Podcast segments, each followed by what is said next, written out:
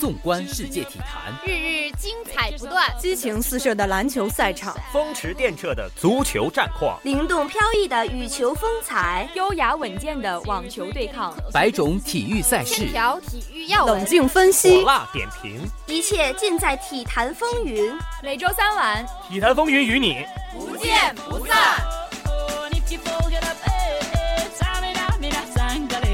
Cause this is Africa.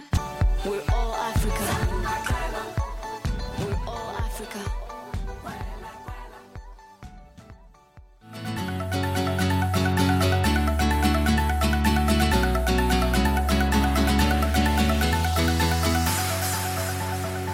大家好，欢迎大家收听今天的体坛风云，我是主播宋若楠、王兆博。假期终于结束了，我们的节目也终于开播了，大家是不是想我了呢？是你想太多了。这个假期你过得怎么样啊？当然没有你快活了，回蒙古整天在大草原上骑马了吧？想想就够舒服。我是蒙古族没错，但我家也不住在草原上啊。这个假期净在被窝里看电视了。哦，这样啊。那既然你天天看电视，我可得考考你了，有没有关注 CBA 啊？知不知道今年咱们辽宁有什么特别的？啊？当然知道了，今年我们辽宁队横空出世，过五关斩六将，在常规赛打出了惊人的十六连胜呢。嘿嘿，没错，辽宁队啊，虽然前些年成绩不太好，但其实一直都是篮坛劲旅。CBA 成立之初，辽宁队就曾经与八一队争夺总冠军。此后实力虽然有所回落，但零七至零八赛季又杀入了总决赛，惜败于当时如日中天的广东队，屈居亚军。八年之后，辽宁队终于又杀进了总决赛，真是振兴我大辽宁啊！好了好了，先别吹牛了。你知不知道咱们广台师哥梁家硕担任了 CBA 总决赛的现场主持人呢？咱们师哥帅气迷人，充满朝气，整场的气氛都被带起来了呢。第一场输得那么惨，第二场师哥当了新的 DJ，立刻大翻盘，就是这么任性。你别说，台里的师哥这么厉害，我们这些学弟学妹播起节目来都更有动力了。好了，说了这么多，让我们切入正题。今天呢，我们将为大家呈现一期 CBA 特别节目。本季 CBA 的总决赛正在如火如荼的进行中，经过激烈的角逐，辽宁队两胜一负。下面我就简单为大家介绍一下现在的这支辽宁队。辽宁队主力球员有韩德君、李晓旭、贺天举、郭艾伦、杨宁，还有新签下的外援哈德森和汤姆森。这样一套有突有投、能进能退的阵容，也奠定了今年辽宁队势如破竹的有力基础。众所周知，辽宁队从来都是一支不能被轻视的球队，他们巨大的人才优势以及源源不断的优秀青年队基础，从来都是被 CBA 各队所羡慕的。在目前的 CBA 球队里，除了江苏队以外，几乎每个球队都有辽宁人的存在。由此也会有很多人感叹，辽宁队真是太穷了，留不住人才。的确，过去的辽宁队钱是大问题，外援投入是一个赛季球队投入的重中之重。但在过去几个赛季里，辽宁队的外援档次都只能属于一般化，而辽宁球迷似乎也已经习惯了外援掉链子的情况。唉，谁叫我们穷呢？这是网络上常见的辽宁球迷的感叹。所以，当本赛季出现哈德森这样的顶级外援时，大家都有些诧异。而今年辽宁队又聘请了过往老帅严晓明，这位帅才一上任就大刀阔斧的改革，将球员工资与表现挂钩，这也极大的激励了球员们的比赛热情。加强投入，改革体制，咱们辽宁队想不强都不行。若男啊，虽然说了这么多，但其实真正说起 CBA，我还是个业余人士。哈哈，算你还有点自知之明。咱们今天是 CBA 特别节目，必然得有特别之处了。我用尽了我全部的人际关系，终于请到了一位咱们的专业人士。下面有请广播影视学院的尚书言学长。大家好，我是尚书言，我来自广电编导一班。听说尚学长跟咱们的梁家硕学长是好朋友。而且第二场在辽宁本溪的比赛也亲自去现场观看，学长觉得那场比赛的氛围怎么样呢？我觉得这场比赛那个现场气氛特别特别好。梁家硕学长啊，作为我的朋友，我觉得这场比赛我就是主观上来讲，我就觉得他特别精彩，明白吧？解说的就是带动了场上那种气氛。我感觉我这八百块钱球票没白买。哎，原来球票这么贵啊！黄牛党买的呢。哎，师哥，听说你特别懂球，那我想问一下，咱们辽宁队这个赛季他怎么就这么神勇呢？呃，其实刚才那个主持人呐已经说了一部分，那么下面呢，我给大家深入一下，就是为什么辽宁队这赛季这么强大？我认为第一点原因就是因为辽宁队他利用了本赛季 CBA 的一个新政策，就是第四节第一节单外援政策。这样的话，CBA 的那些国内球员有了充分的发挥时间。你们应该都知道，辽宁队的国内球员是全国一流的，所以说他们在第四节有一定的实力。哦，也就是说在第四节只能使用一个外援，不像以前是可以使用两个外援的，是吧？呃，第二点呢，就是辽宁队现在的老板非常有钱啊，非常有钱。对，不但请了像哈德森这种大牌外援，而且呢，每场比赛的胜负跟奖金挂钩。奖金挂钩的话，是我是小道消息听说的啊。主场赢球三十万，客场赢球五十万。哦，那这个奖金数量还真是不少。对，而且季后赛听说一场一百万，哇，真是！我记得在 CBA 打球的运动员们，他们的年薪好像也不是特别多吧？对对对，听说平均年薪也大概就是在几十万。对对，哦哦，那这笔钱对他们来说还真是一个大数字，怪不得球员们打球都这么用力。然后我认为第三点原因呢，就是本赛季的辽宁队他没有很大的伤病。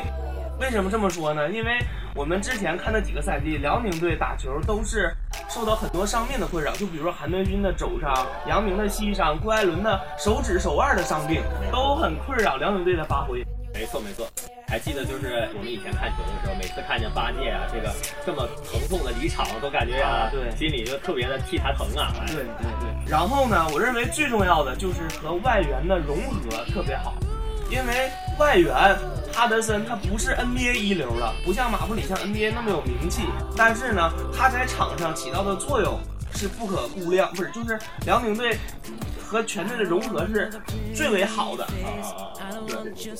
那看来这个强力的国产土炮加上这个强劲的外援，合起来就是一支强力的球队啊！对对，怪不得我们辽宁队今年这么神勇。既然我们辽宁队这么神勇，那学长说一说，为什么辽宁队在第一场还输了呢？说呢？因为我觉得辽宁队第一场输球，主要是还是球员的总决赛经验不对。毕竟北京已经打了这么多场总决赛了，辽宁队在 CBA 开始之后也只进过三次。马布里内斯曾经说过，常规赛是常规赛，季后赛是季后赛，总决赛是总决赛。每一场比赛，他面临的都是不同的困难啊。然后其次呢，我认为就是这个北京队半路杀出了陈咬金，就是这个陈小金就是这个孙悦。为什么这么说呢？因为辽宁队他的外线主要的防守重点是马布里，马布里他是场上的核心。那场比赛马布里才得二十多分，我们限制很成功。但是孙悦他作为一个放弃的一个人物，他常规赛很水的，但是辽宁队就是犯了一个这么比较低的错误，让孙悦一场比赛三分球十一投七中。哎呀，我感觉他吃了一顿大饺子。哈，没错没错，这确实是也是我们没料到的事情。嗯，我还认为呢，辽宁队第一场比赛输球还输在了篮板上，因为第一场比赛第一场比赛的话，韩德君和李晓旭都是受着犯规的困扰，所以说很多情况下他不敢用尽自己的全力去拼抢篮板篮板。这个马布里这个向里突造韩德君的犯规也是确实挺无解的，这个应该是挺难破解的一点。我认为最重要的一点就是北京队的战术特别得当，他限制住了哈德森的发挥。因为哈德森的话，大伙儿都知道第四节惹不起。北京队利用自己的人员轮换的这个优势，因为他们打球人比辽宁队要多，这点我们必须要承认，对不对？所以说。轮番上去防那个哈德森呐，等到第四节的时候，哈德森已经没有多少力气了。既然有那么多原因导致我们辽宁队第一场失利，那我想问问学长，呃，我们辽宁队后两场是为何赢了呢？这点呢，我必须我给给吹嘘一下啊，我认为很重要的一点原因就是那个辽宁队现场的 MC 换了嘛，是不是换成、换成我大硕哥了嘛？啊，对，换成我们学长，就是因为我硕哥也是就属于临危受命哈，他在场上那种气势哈，绝对带领着辽宁队赢得这场比赛。哎，就这么夸自己人，是不是有点不太好啊？没有没有，我认为这场比赛硕哥的表现不亚于场上的球员。呃，听说硕哥的前一个 DJ 就是这么下去的，你要小心我们的节目啊。嗯，好，那只有这一点导致了我们胜利吗？我当然还有别的原因呢，就比如说辽宁队在第二场比赛当中采用了一种策略，就是前三节不让哈德森运球，让刘志轩、郭艾伦以及杨明分担了哈德森的这个责任，也保证了第四节哈德森有两场的。我认为这个战用的特别好，正好破了北京队轮番防守这个哈德森的这个阵，我觉得。对对对，我也是知道一点儿。说辽宁队咱们这回采用的战术，主要是前三节放马布里突，不让马布里投，限制其他球员的出手次数，这样在其他球员在前三节不能打出火热手感的情况下，第四节马布里自然不敢把球交给他们，只能自己突。那马布里一突呢，体力自然下降，当然也就战胜不了我们了。这位同学一看就是看腾讯新闻了吧啊，是是是是是啊。学长还有什么其他的想法吗？其实你刚才说的很对，就是北京队的马布里一旦受到限制，他的得分虽然有增不减，但是他对球队的串联助攻少了很多。就辽宁队像你说的放突不放投，而且呢，怎么说呢？辽宁队也是比较信任北京队那几个国内球员哈，没错没错。继续放他。你看虽然没吃饺子吧？里根他也不准吗？你看关键时刻还得是靠这个马布里，所以说马布里是属于那种是孤掌难鸣。老马也真是不容易啊！你说在北京队这么一个地方混个什么意思？来辽宁吧。那尚哥呀，你觉得咱们辽宁队今年能不能夺冠呀？他要是想夺冠，他还得做点什么呢？我觉得夺冠是一定的。我大胆预测一下比分呢，四比二，大比分四比二。就是说咱还得回咱主场。对，我认为呢，如果说辽宁队想要夺冠，必须不要放松，因为虽然赢得了第二场和第三场比赛，但是这只是一个开始。我觉得辽宁队一定不要放松，把自己的这个精力全要投入到球场上，而且呢，战术的执行力，对马布里防守的策略一定要坚决，放突不放投，一定要干扰他的那个传球路线。然后其次呢，我认为哈德森呢一定要信任国内球员，因为像贺天举啊、刘志轩呐、郭艾伦呐这些球员在场上的发挥，都是我觉得是值得我们去信任的。所以说哈德森一定要把握住这个别人防守他的机会，然后多传一传国内球员的球，这样的话才会能轮转起来。没错没错，感谢师哥的专业点评，大家再见，谢谢师哥。几家欢喜几家愁。说完了风头正盛的辽宁北京，也不得不提一下失落的王者广东宏远。季后赛开始前，很多人都预测广东队会最终捧起本赛季的冠军奖杯，将曾经丢失的荣誉再一次夺回到自己的手中。看好广东队的理由也很充分。本赛季他们引进了号称队史最强的外援拜纳姆，这个经验丰富的核心后卫将整个广东队完全盘活。在常规赛的后半段，他们创造出了打破队史纪录的二十六连胜。但即便如此，到了季后赛，再次遭遇近些年头号的宿敌北京队，广东队却仍然没有摆脱失败的命运。广东队并非不努力，只是王朝的倒塌绝非人力能够挽回。再见，王朝，与命运为敌。谈何容易？自打2011至12赛季在总决赛中输给北京队之后，广东宏远之前八年七冠的王朝便已经显现出了落日余晖。虽然在之后的一个赛季，球队重新迎来了从 NBA 归来的易建联，并且在那个赛季的总决赛中以4比0轻松横扫山东队，实现了回光返照一般的复辟。但随着核心阵容的老化和 CBA 其他势力的纷纷崛起，广东队一枝独秀、实力冠绝联盟的情况便再也没有出现过。广东王朝的没落，最直接的原因便是核心阵容的老化。队中曾经的全能锋线杜锋已经成了球队的主教练，而外线最重要的两大火枪手朱芳雨和王仕鹏今年都已经三十二岁了。年龄的增长让他们无论状态还是体能都受到了重大的影响，并且每个赛季都要不断和自己身上的伤病进行斗争。众所周知，广东队是一支依靠国内球员打天下的球队。当每个球队都在招揽超级外援的时候，只有广东队中外援的角色只是七八九组合身边的配角。但在现如今，只有易建联还处于个人状态的巅峰。朱芳雨虽然本赛季重新找回了不错的状态，但季后赛还是受到了严重的体能问题。王仕鹏一整个赛季都表现得非常起伏，到了对阵北京队的系列赛，王仕鹏的表现已经丝毫看不出国手的风采。迟缓的脚步和冰冷的手感，让球迷不禁感叹岁月和时光流逝的残酷。这样的情况下，易建联就像广东队中一位孤独的斗士。他每场比赛都能打出令人惊叹的数据，但这些却只能成为一个又一个失败的注脚。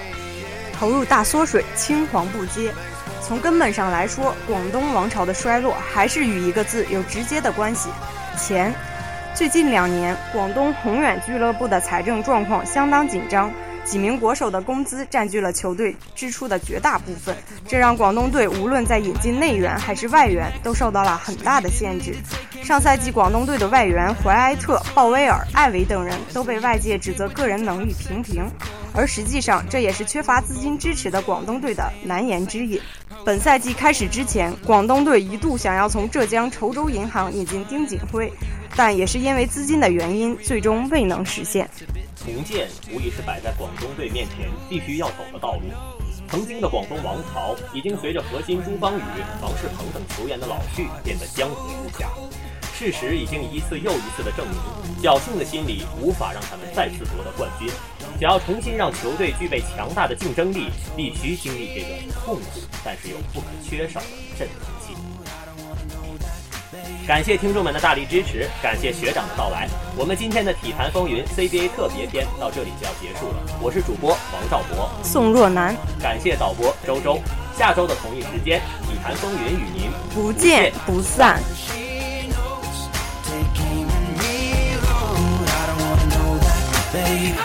la la la